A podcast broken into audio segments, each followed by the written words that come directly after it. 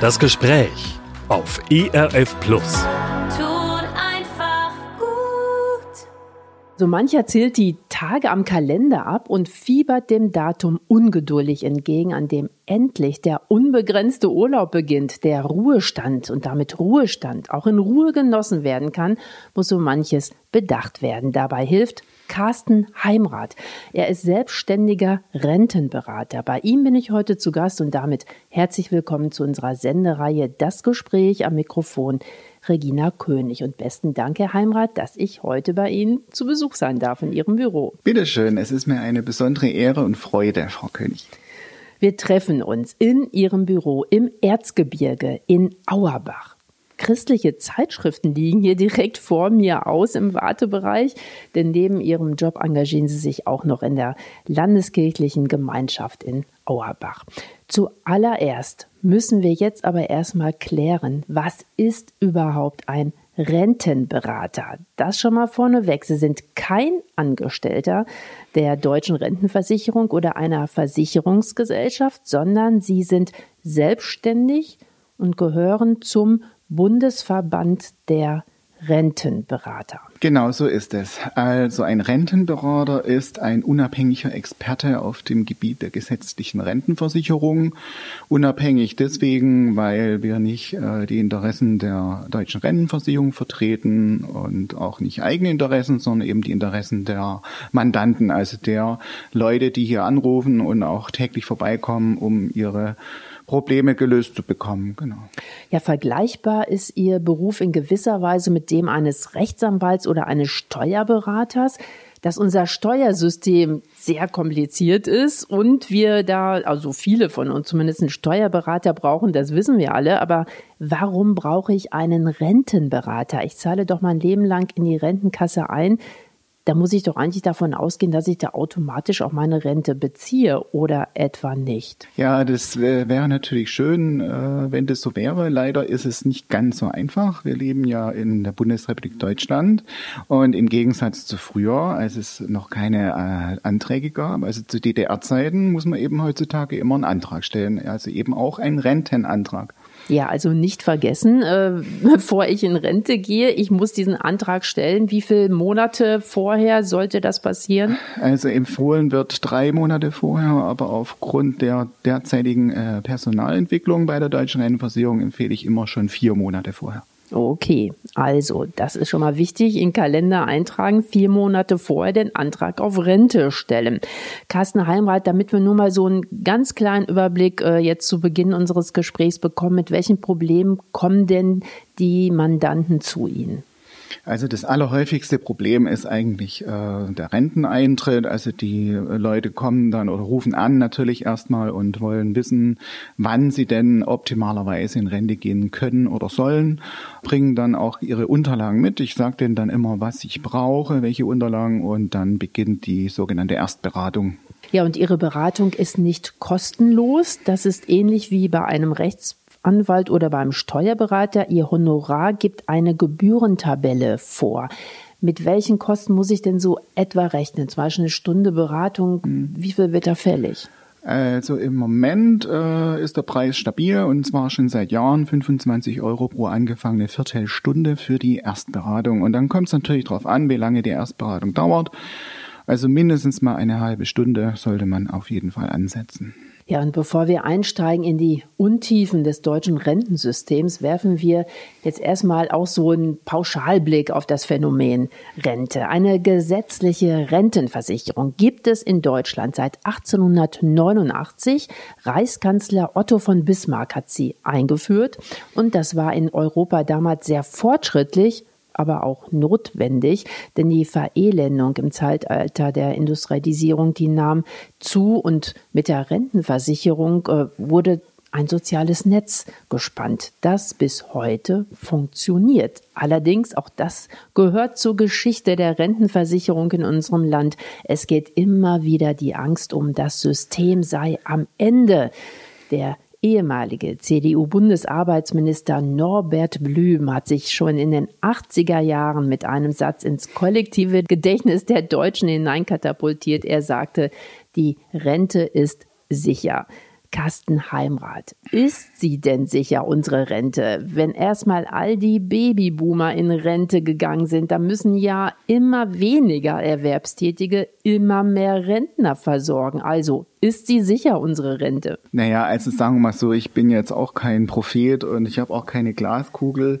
Nur es ist einfach so, dass äh, alles von Seiten der Politik eben getan wird, dass sie auch weiterhin sicher ist. Es ist natürlich so, die demografische Entwicklung ist eher negativ, das stimmt. Ähm, was aber eben auch zu beachten ist, ist ja ein steuerlicher Zuschuss, der wird ja auch getätigt vom Bundeshaushalt und ich denke mal, dass wie gesagt die Politik ja auch immer am Ball bleibt und auch guckt, dass es eben eben weitergeht. Dann, was wäre denn die Alternative? Die Alternative wäre natürlich, dass wir wieder in frühere Zeiten zurückfallen und das will ja auch keiner. Ne? Dass die Kinder für die Eltern sorgen müssen. Genau, also mehr Generationenhäuser und so weiter. Der derzeitige Beitrag zur gesetzlichen Rentenversicherung liegt bei 18,6 Prozent des Bruttolohns. Davon wird uns als Arbeitnehmer automatisch die Hälfte, also sprich 9,3 Prozent monatlich vom Bruttolohn abgezogen. Die andere Hälfte zahlt der Arbeitgeber. Wenn Menschen länger arbeiten, kommt natürlich auch mehr in die Rentenkasse rein. Wäre das denn vielleicht doch noch auch äh, ein Sicherungsmechanismus? Was denken Sie, das Renteneintrittsalter einfach nach hinten weiter nochmal verschieben? Wäre das nicht auch doch eine mögliche Variante, um die Rente sicherer zu machen? Grundsätzlich ja. Äh, man muss allerdings auch dann dahingehend differenzieren, dass es eben Berufsgruppen gibt, die einfach nicht länger arbeiten können. Also denken wir mal auf einen, einen Dachdecker oder den Baufacharbeiter oder die Pflegefachkraft. Da muss auch die Politik nochmal ran und muss da auch differenzierte Regelungen treffen, damit es eben nicht zu weiteren Schieflagen führt. Ja, und was ist so Ihr Eindruck aus der Rentenberatung? Sorgen die Deutschen auch zu wenig privat privat vor?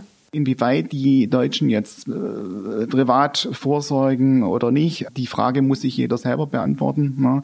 Fakt ist, dass die Deutschen natürlich immer schon sehr fleißig waren und auch immer viel gespart haben, eben auf der hohen Kante haben. Und das ist mit Sicherheit nie ein Fehler. Im internationalen Rentensystemvergleich sieht Deutschland äh, jetzt von der gesetzlichen Rentenversicherung her gar nicht so besonders gut aus. Deutschland liegt auf Platz 17. Die nordischen Länder wie Island, Dänemark oder Norwegen, die belegen Spitzenplätze. Äh, könnten wir uns von den Ländern was abgucken? Mit Sicherheit ja. Man muss ja auch das Rad nicht immer neu erfinden. Wenn man sieht, dass es in anderen Ländern eben gut läuft, warum sollte man das nicht zumindest in Ansätzen übernehmen? Ja, also man muss natürlich auch die Gesellschaften vielleicht auch nochmal differenzieren, also auch von der Bevölkerungsstruktur her. Aber grundsätzlich, warum nicht? Ich bin immer offen für Neues, was zu Verbesserungen führt. Hätten Sie vielleicht ein Beispiel? Zum Beispiel, was könnte man von Island übernehmen? Na, ich habe jetzt eher so die, die Norweger im Kopf. Die haben ja ihre Milliardeneinnahmen über dieses ganze Gas und Öl. Und ein Teil davon fließt ja in die gesetzliche Altersvorsorge. Und inwieweit hier natürlich Deutschland mithalten kann, steht natürlich auf einem anderen Blatt. Aber für andere Sachen ist ja auch immer Geld da, ne? siehe Bundeswehr. Also die Bundesrepublik auf Platz 17 im Vergleich der Rentensysteme. Die nordischen Länder liegen weit oben, aber auch Österreich gibt eine Idee vor, wie vielleicht auch unser Rentensystem reformiert werden könnte. Genau, also in Österreich ist es doch tatsächlich so, dass alle einzahlen, egal ob das jetzt äh, Selbstständige oder Angestellte oder von mir aus Beamte sind, was natürlich zu einer ganz anderen, breiteren Grundlage führt für das Ganze. Und da ist es wirklich so, dass man sich dann auch äh, von Seiten der Politik doch mal Gedanken machen sollte, ob man dann nicht doch auch mal über seinen eigenen Schatten springen sollte. Es sind da mit Sicherheit verschiedene Hürden zu meistern in dem Zusammenhang. Das sollte man sich jetzt auch nicht so einfach vorstellen. Aber zumindest mal andenken und dann in der nächsten Legislaturperiode spätestens angehen. Aber auch das deutsche Rentensystem bietet mehr mehr, als so mancher Otto-Normalverbraucher weiß, wie zum Beispiel ich. Und da kommen Sie dann ins Spiel als Rentenberater. Wenn ich meinen Rentenbescheid nun in der Hand halte, auf was sollte ich achten, Herr Heimrat? Was sollte mich hellhörig machen? Wo könnten sich ernsthafte Probleme auftun, die ich schon im Rentenbescheid erkennen könnte? Äh, genau, also äh, Punkt eins ist natürlich der Versicherungsverlauf. Da muss man immer reingucken, ob denn die ganzen Zeiten richtig gespeichert sind. Das können Sie ganz einfach selber überprüfen, indem Sie einfach nochmal äh, in Gedanken das Ganze durchgehen, ob das überhaupt so sein kann, wie das da steht. Und natürlich die Verdiensthöhen der einzelnen Kalenderjahre sollte man auch tunlichst nochmal vergleichen. Denn immer anhand der Originalunterlagen, wie jetzt zum Beispiel DDR-SV-Nachweis, ne, dann wird also geguckt, aha, im Jahr, ersten Jahr meiner Ausbildung stand im DDR-SV-Nachweis so und so viel Ostmark. Stimmt es so? Was für einen Nachweis sprechen Sie da an? Äh, es gab ja zu DDR-Zeiten den sogenannten äh, Sozialversicherungsausweis der DDR und da stand eben alles drin. Also angefangen von den Beschäftigungszeiten über die Krankheitszeiten und weitere Unterlagen. Und äh, das war eine sehr praktische Sache. Auf was sollte ich noch achten, wenn ich den Rentenbescheid in der Hand halte? Auf die Höhe der möglichen Rente. Ja, natürlich. Ich auch.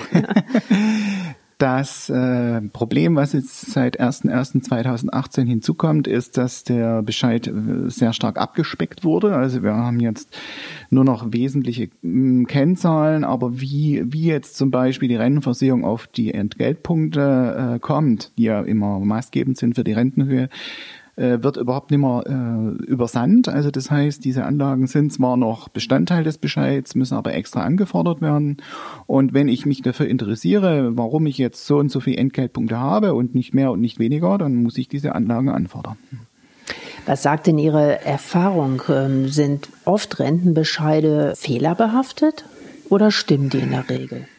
Erfahrungsgemäß ist es so, dass es immer wieder zu Fehlern kommen kann, aber dass es jetzt überwiegend fehlerhaft ist, also das kann ich so nicht bestätigen.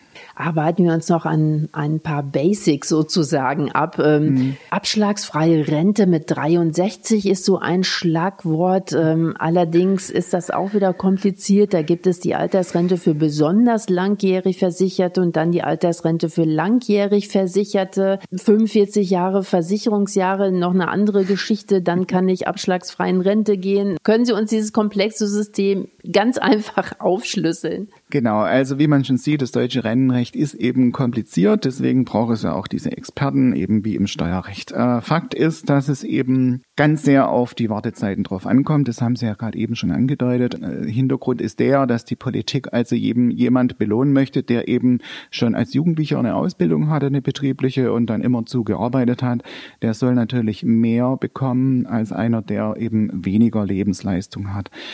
Es ist einfach so, es gibt verschiedene Rentenarten. Es gibt die sogenannte Regelaltersrente, die kennt jeder. Ne? Das ist eben jetzt ab dem Jahrgang 1964 mit 67 äh, Jahren.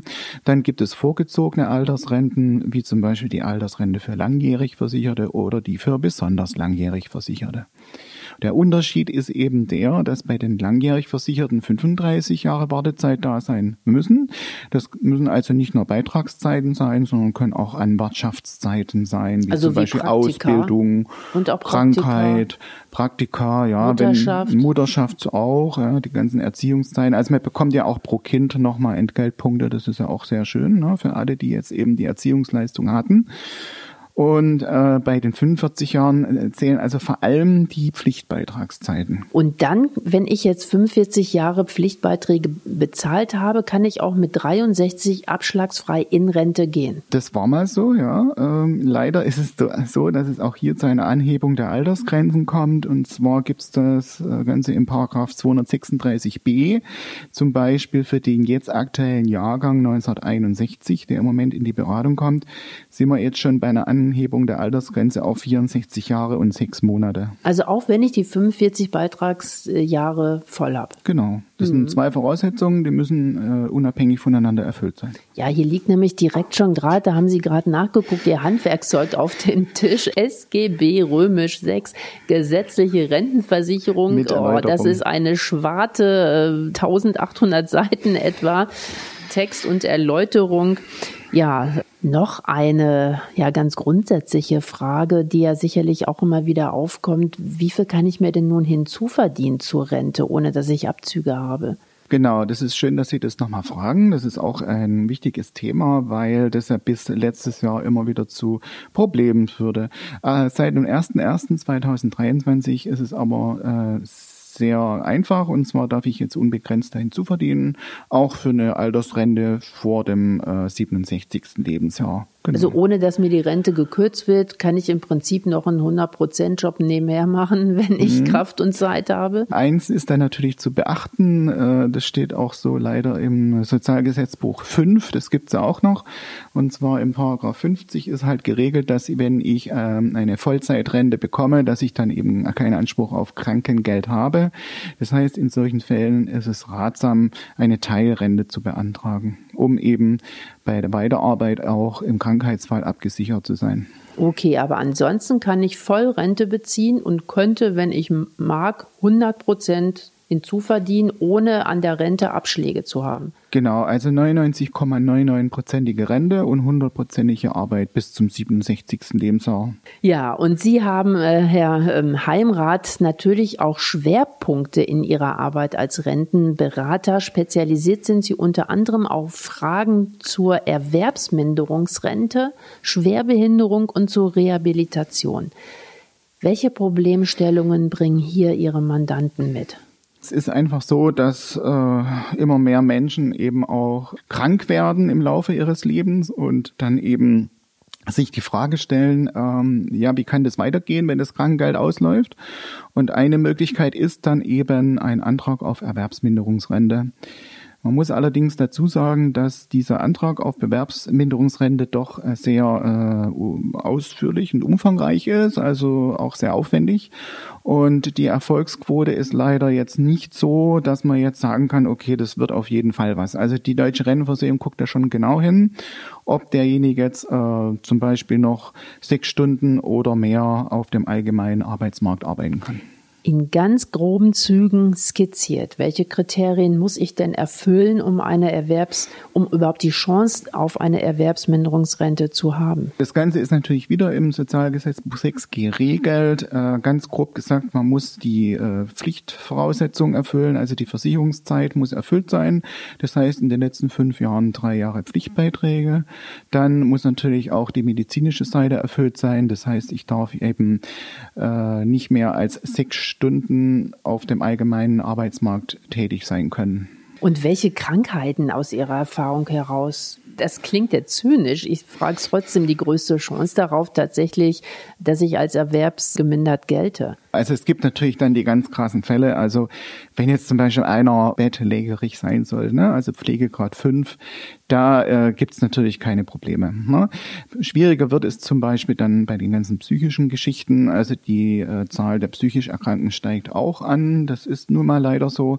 Und da wird dann öfter auch mal geguckt, äh, mit Hilfe von Gutachten, ja, wie sieht's denn jetzt aus? Dann gibt es ja auch noch die Möglichkeit, einen Schwerbehindertenausweis zu beantragen. Ähm, bei 50 Prozent Schwerbehinderung kann ich auch früher in Rente gehen. Ne? Genau, das ist durchaus so. Also äh, das ist wiederum auch ein hm, beliebtes Thema. Ich habe das früher öfter gehabt, als ich noch beim Sozialverband VDK gearbeitet habe. Da ging es auch um die GDB 50 und diese Anträge werden auch gerne abgelehnt vom Sozialamt und man muss dann eben auch in Widerspruch gehen, um eventuell auch Klage, um zum Ziel zu kommen. Also da empfiehlt sich dann wirklich Hartnäckigkeit. Wie viel früher kann ich in Rente gehen mit einem Schwerbehindertenausweis mit 50 Prozent Schwerbehinderung? Da müsste man wiederum ins Gesetzbuch gucken. Und zwar ist es geregelt im Paragraph 236a. Wir gehen wieder zum Jahrgang 1961. Äh, da ist es also so, dass ich mit 61 Jahren und sechs Monaten in Rente gehen kann, allerdings mit 10,8 Prozent Abschlag. Und äh, der Abschlag zieht sich dann durch bis zu meinem Lebensende oder wenn ich dann 65 bin, je nachdem, ich weiß nicht, wie das gestaffelt ist, bei Schwerbehinderung bekomme ich dann die volle Rente? Der ist bis zum Lebensende, das ist korrekt.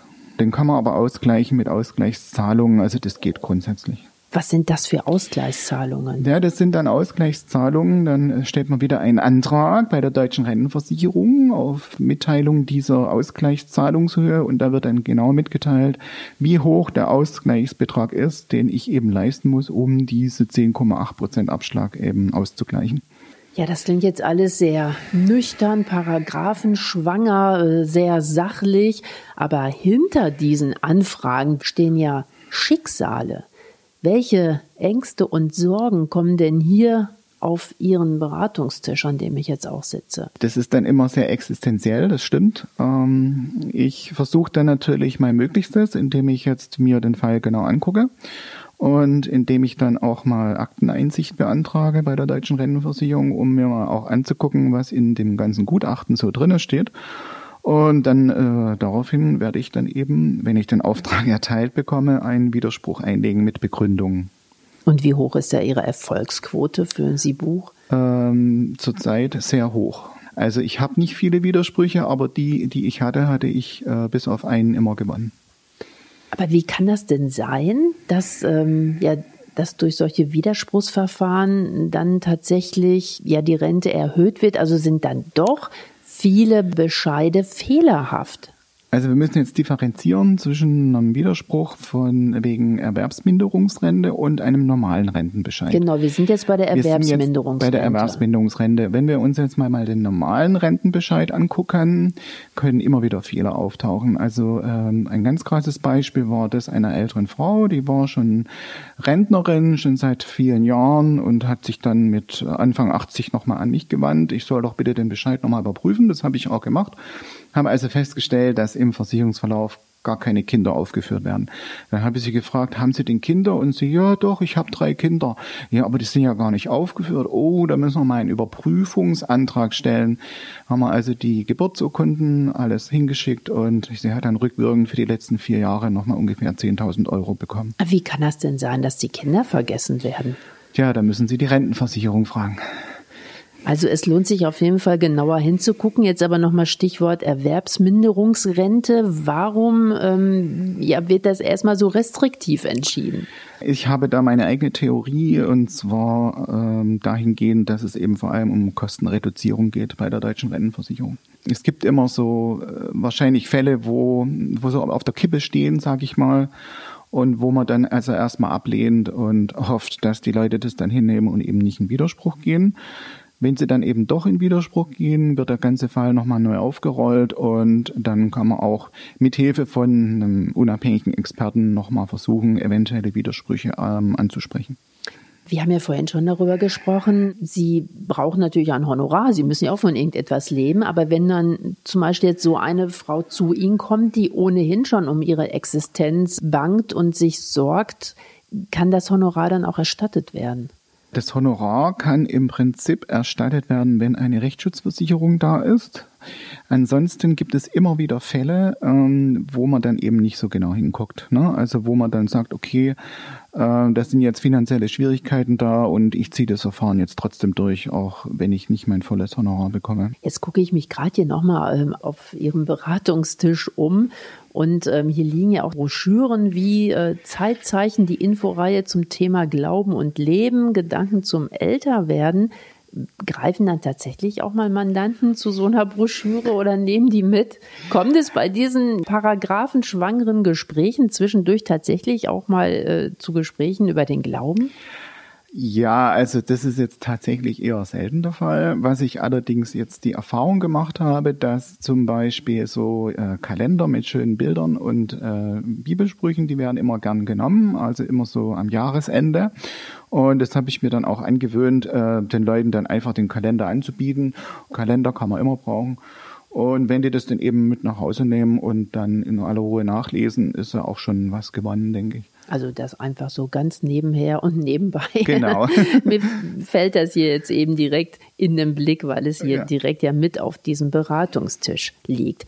Also, Sie haben Schwerpunkte in Ihrer Arbeit. Carsten Heimrath in Auerbach, selbstständiger Rentenberater. Wir haben jetzt gerade über Ihren Schwerpunkt Erwerbsminderungsrente, Schwerbehinderung Rehabilitation gesprochen. Ein anderes Standbein für Sie und das ist Ihrem Standort geschuldet, ist, Sie kennen sich bestens aus bei allen Besonderheiten rund um Rentenfragen, die ehemalige DDR-Bürger und Bürgerinnen betreffen. Das Rentenniveau hat sich mittlerweile zwischen Ost und West angeglichen. Und da nochmal kurz zur Begriffserklärung. Das Rentenniveau zeigt an, wie sich die Renten im Verhältnis zu den Löhnen entwickeln. Es sagt also erstmal nichts über die faktische Höhe der Rente aus. Also Rentenniveau angeglichen im Juli 2023 zwischen Ost und West. Das ist doch erstmal eine gute Nachricht, oder? Genau, das ist eine sehr gute Nachricht und es ist sogar so, dass es jetzt ein Jahr früher gekommen ist, eben aufgrund der guten äh, Arbeitsmarktlage. Ja. Ähm, von daher, wir haben jetzt den gleichen Rentenwert in Ost und West. Das heißt, die Rentenpunkte sind alle gleich viel wert. Nichtsdestotrotz wird also bis nächstes Jahr noch der Anhebungsfaktor angewandt für das Jahr 2023 und 2024. Das heißt also, Ostpunkte sind sogar noch mehr wert. Aber wie gesagt, ab 1.7.2024 ist die deutsche Einheit hergestellt, zumindest auf dem Rentenrecht. Ja, Sie haben das jetzt gerade schon angesprochen. Es gab eine Hochwertung der Renten im Osten, die die geringeren Löhne hier in den neuen Bundesländern ausgleichen soll. Dadurch wird im Osten bei gleicher Beitragszahlung ein um etwa 4% höherer Rentenanspruch erworben als im Westen. Ab dem 1. Januar 2025, das haben Sie auch schon angesprochen, entfällt diese Hochwertung, da der wirtschaftliche Angleichungsprozess voranschreitet. Trotzdem ist damit zu rechnen, sagen Experten, dass die Renten im Osten geringer ausfallen werden, weil ja nach der Wende, nach der friedlichen Revolution viele Ostdeutsche gebrochene Erwerbsbiografien ähm, haben. Viele wurden arbeitslos oder Abschlüsse wurden nicht anerkannt. Sie mussten in Umschulungen. Stellen Sie sich da auch auf einen erhöhten Beratungsbedarf ein? Was mir auffällt, ist, dass viele angehende Rentner eben ihre Unterlagen einfach mal nur so abheften und erst kurz vor der Rente, so also kurz vor der Angst, dann mal einen Blick drauf werfen und feststellen, oh, vielleicht muss ich mich doch mal jetzt endlich mal drum kümmern. Und äh, bei dieser Gelegenheit äh, fallen dann gewisse Sachen auf. Ja, also wie zum Beispiel jetzt die DDR-Biografie, dass die im ganzen Versicherungsverlauf noch nicht enthalten ist. Das ist ein besonders krasser Fall. Den hatte ich jetzt dieses Jahr bei einem Ehepaar hier im Osten. Und es ist mir auch sofort aufgefallen, als sie eben hier zur Erstberatung erschienen sind, habe ich eben festgestellt, dass eben die ganzen DDR-Zeiten gefehlt haben und die waren ja zum Glück alle im SV-Nachweis gespeichert. SV-Nachweis also, im Sozialversicherungsnachweis. Genau. Zu DDR-Zeiten hat man ein grünes Versicherungsheft bekommen und da stand alles drin, was die Leute so gemacht haben. Ne? Aus, angefangen vom ersten Tag der Ausbildung bis zur Wende, also bis zum 30.06.1990. Aber das ist jetzt ein Ausnahmefall, dass die DDR-Erwerbstätigkeit nicht vorlag. Genau, das ja. ist ein extremer Ausnahmefall. Also im Normalfall ist das alles schon gespeichert. Es kann höchstens sein, dass eben äh, gewisse Zeiten nicht richtig äh, wiedergegeben werden, wie jetzt zum Beispiel bei der Krankenschwester, die ähm, in ihrer Ausbildung eine Fachschule besucht hat, aber im Versicherungsverlauf steht Hochschule und das ist schlecht. Also da muss man ganz genau hingucken mit äh, ja mit geschultem Auge sozusagen. Genau. Gibt es denn weitere Besonderheiten für ehemalige DDR-Bürger, die beachtet werden müssen, wenn man die Rente beantragt? Was kommt da sonst noch hier auf Ihren Tisch? Es gibt ja auch noch dieses berufliche Rehabilitierungsgesetz, wo also äh, Anträge gestellt werden können aufgrund von Verfolgung zu DDR-Zeiten wie jetzt zum Beispiel die Schüler, die eben schon in der Schule eben Probleme hatten, vielleicht auch aufgrund ihres christlichen Glaubens. Weil oder, sie nicht zu FDJ oder genau. zu den genau. Pionieren gegangen sind, deshalb kein Abitur also machen Repressionen konnten. zum Beispiel, ne? Keine, kein Abitur, somit kein Studium. Und wenn man das eben nachweist, gibt es da Ausgleichsleistungen vom Staat. Äh, auch auf dem Gebiet der Rentenversicherung. Und das ist ein sehr typisches Beispiel. Ansonsten haben wir ja auch unseren Wohnsitz am 18.05.1990. Das ist auch immer ganz wichtig. Das heißt, haben Sie in dem Fall im Westen schon gewohnt oder noch im Osten, was wiederum sich unmittelbar auf die Rentenhöhe auswirkt. Warum Stichtag 18.05.? Ja, es hat was mit dem Prozess der deutschen Einheit zu tun. Da war, glaube ich, eine gewisse Sitzung in der Volkskammer der DDR und dann hat man das an dem festgemacht.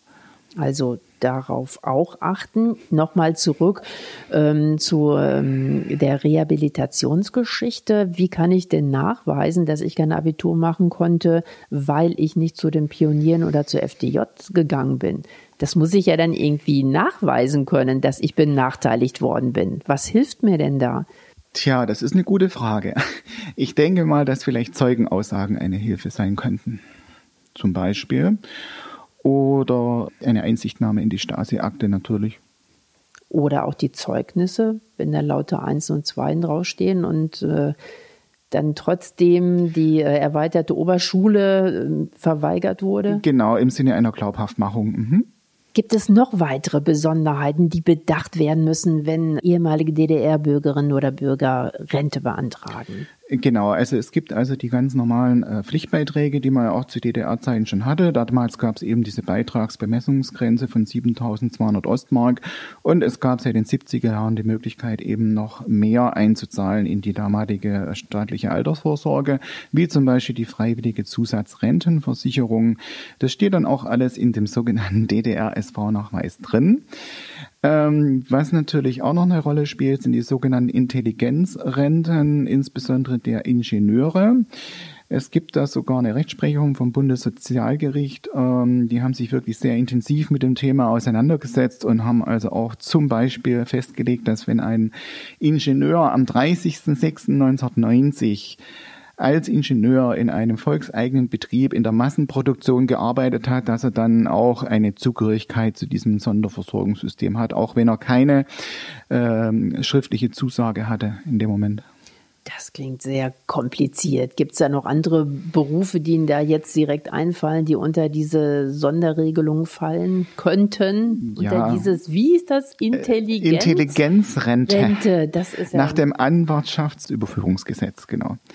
Es gibt natürlich die ganzen anderen Intelligenzler, wie zum Beispiel Lehrer, Verwaltungsmitarbeiter, äh, Direktoren und äh, alles geregelt, wie gesagt, in dieser Anlage. Und es äh, rührt eben einfach daher, dass die DDR früher schon immer auch versucht hat, ihre Eliten hier zu halten und hat die eben dann eben zusätzlich äh, ausgestattet mit Altersvorsorgen. Ja, also, wenn die Rente bevorsteht, ähm, alle Konten erstmal genau klären, mir alles genau angucken, stimmt der Versicherungsverlauf, äh, sind vielleicht irgendwo Rentenpunkte vergessen worden und äh, falls ich mich jetzt dazu entscheide, tatsächlich die Dienste eines Rentenberaters oder einer Rentenberaterin in Anspruch zu nehmen, was muss ich alles mitbringen dann? Genau, also Sie rufen dann bei mir an und sagen, Sie hätten gerne einen Termin, einen Beratungstermin und ich frage Sie dann, um was soll es denn gehen? Ach, ich würde gerne jetzt bald in Rente gehen und dann würde ich Ihnen sagen, bringen Sie mal bitte alle Rentenunterlagen mit, die Sie finden können, am besten den ganzen Ordner.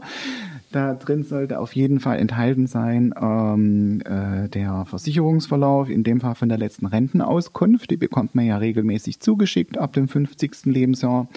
Dann die letzte Renteninformation und äh, natürlich auch sämtliche Originalunterlagen. Ne? Also wie zum Beispiel DDR-SV-Nachweis, also hier in Sachsen und alle Meldebescheinigungen ab 1991, damit ich das mir nochmal angucken kann, denn vier Augen sehen mehr als zwei. Und wenn ich schon Rente beziehe, das haben wir ja auch schon angerissen, ist es trotzdem nicht zu spät, äh, auch nochmal eine Rentenberatung in Anspruch zu nehmen, denn es könnte ja ein Widerspruch erfolgen.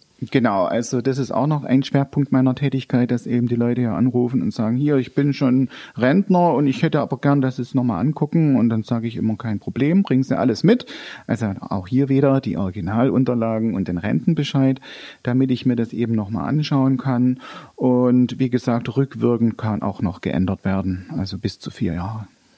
Ja, und wenn dann alles Finanzielle hoffentlich bestens geklärt ist, kann ich dann den Ruhestand genießen. Bis zu Ihrem Renteneintritt, Carsten Heimrath, dauert es ja noch einige und viele Jahre. Trotzdem haben Sie denn schon Pläne, wenn Sie sich beruflich jeden Tag mit äh, dem Ruhestand beschäftigen, haben Sie Pläne für Ihren eigenen Ruhestand? Ja, das ist tatsächlich noch sehr weit in der Zukunft liegend. Ähm, ich würde dann auf jeden Fall versuchen, meine Rennenberatung äh, weiterzumachen, solange wie es eben geht, weil es eine sehr sinnvolle Tätigkeit ist und auch sehr ja, erfreulich, wenn man den Leuten eben weiterhelfen kann. Ja, und damit sage ich herzlichen Dank an Carsten Heimrath, selbstständiger Rentenberater in Auerbach im Erzgebirge. Er lotst seine Mandanten durch die Klippen der Rentenbeantragung. Und wenn Sie, liebe Hörerinnen und Hörer, Hilfe brauchen in Rentenfragen, unter www.rentenberater.de finden Sie eine Beratung in Ihrer Nähe. Falls Sie diese Sendung weiterempfehlen oder nachhören möchten, dieses Gespräch finden Sie auch in unserer Audiothek unter www.erf Das war ERF Plus, das Gespräch. Weitere Informationen sowie den Download zu dieser Sendung finden Sie in unserer Audiothek unter erfplus.de. ERF Plus.